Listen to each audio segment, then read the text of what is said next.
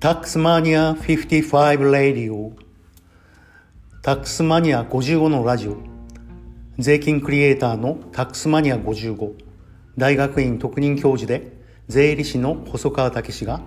税金の話と映画プロレス UFO その他の話を材料に税金にまつわる話を語ります。え今日は偶数回税金の話を分かりやすく伝えようと思います。え今日は原稿なしに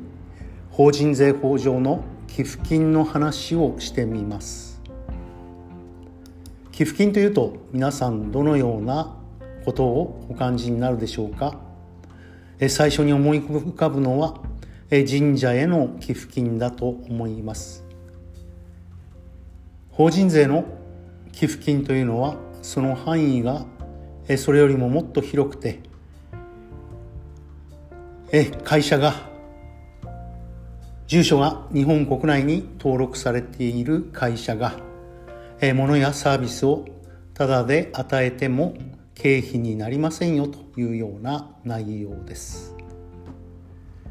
中心概念大元のですね寄付金の概念には贈与の概念があります。えこの部分はですね、えー、民法の第549条にえこういう条文があるんですね。贈与は当事者の一方が自己の財産を無償で相手方に与える意思表示をし、相手方が受諾をすることによってその効力を生じると。A さんが物をあげますよと意思表示をして B さんが分かりましたと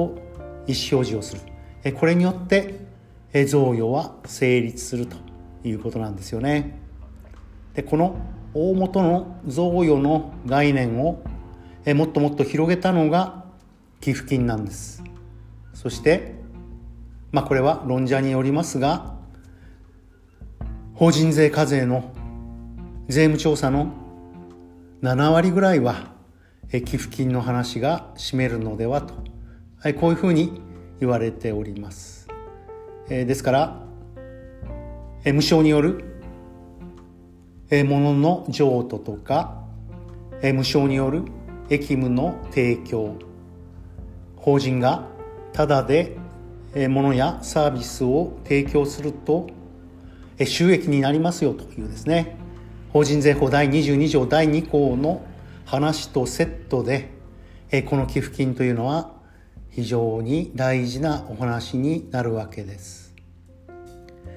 規定ぶりは法人税法第37条にあって、え内容的にはですね、今申し上げたように、贈与が中心概念になる。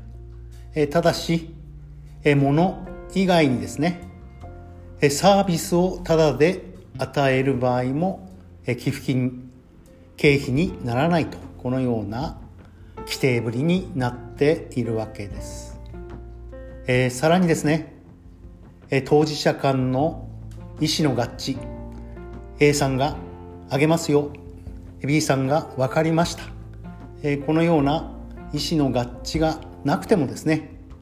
え寄付金というのは成立するというふうに言われております。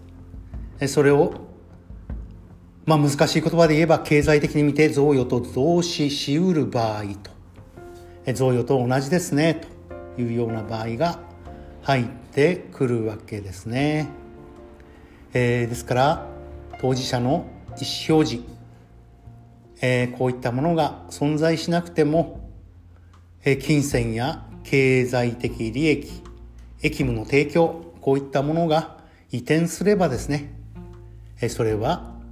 えー、贈与に